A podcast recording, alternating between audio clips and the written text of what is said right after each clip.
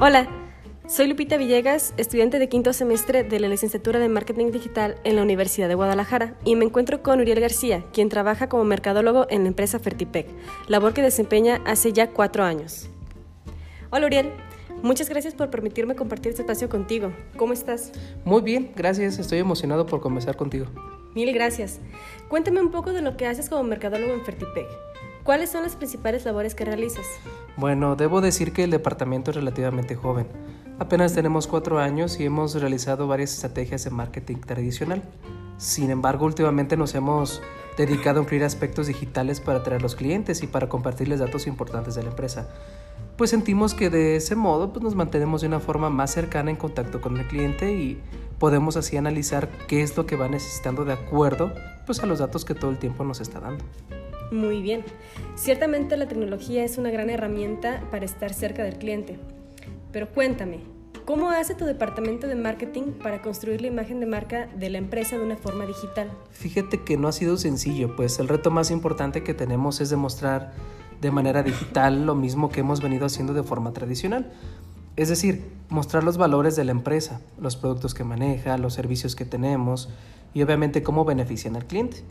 Debemos ser siempre bien cuidadosos para unificar la personalidad que creamos de Fertipec de manera tradicional con una personalidad virtual a través de los medios digitales.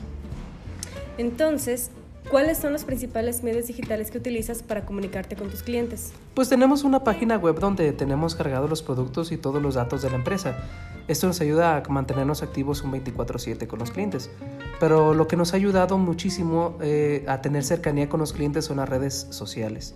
Todo el tiempo estamos creando videos, imágenes de lo que más atrae a los clientes. Siempre hacemos pequeños y cortos videos testimoniales y desde luego incluimos imágenes y casos de éxito que hemos tenido, tanto con la semilla, con el agave y los productos fertilizantes. Entonces, utilizas la página web como cara virtual de la empresa, pero usas las redes sociales para estar comunicándote con los clientes. Sí, así es. Súper. Es cierto que actualmente los clientes pasan la mayor parte de su tiempo en Facebook, pero ¿qué redes usas más? Bueno, en cierto modo un poco todas, pero siempre nos enfocamos mucho en Facebook y en Instagram. También usamos nuestra cuenta de WhatsApp y creamos un poco de contenido con la red TikTok, lo nuevo. Entiendo. Bueno, supongo que donde tienes más audiencia es en Facebook. Sí, por cantidad de usuarios. Pero los videos en los estados de WhatsApp también funcionan muy bien, pues tenemos agregados a los clientes principales y pues siempre generalmente están al pendiente de lo, de lo que posteamos. Muy bien. Y cuéntame, ¿qué aspectos se deben de cuidar en el material digital que crean en tu departamento? Pues siempre depende mucho de lo que vayamos a hacer. Si vamos a crear un video publicitario para algún fertilizante, siempre es importante cuidar la calidad de las imágenes, utilizar un texto corto que atraiga a los clientes y les envíe un mensaje claro. Si vamos a utilizar testimonios de clientes, ya sea en audio o video, es importante que el audio sea de buena calidad y sea de voz del cliente. De esa manera se crea la confianza con todos los usuarios. Si son imágenes que vamos a postear en Facebook, hay que cuidar que no sean borrosas, que dejen ver la personalidad de la empresa, que no estén sobrecargadas y que no tenga tantos elementos del producto, sino que vayan enfocadas a un solo y claro fin. Ok, entonces, a ver, compárteme. ¿Cuál es tu proceso de creación de contenido digital? Primero que nada nos ponemos una meta, por ejemplo. Vamos a dar a conocer a los clientes el nuevo híbrido de maíz que sacamos al mercado. Entonces, tenemos que empezar a hacer imágenes que tengan los principales beneficios de semilla y después lo publicamos en todas las redes.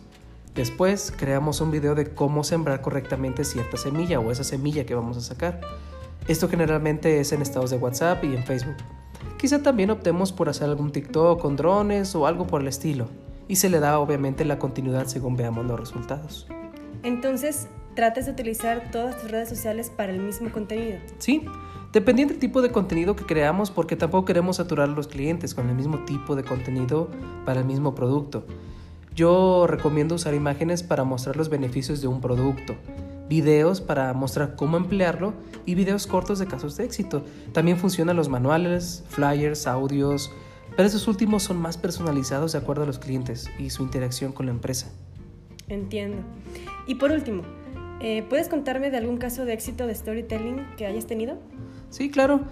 Fíjate que recientemente hicimos un video sobre una familia que estaba cosechando su primera siembra.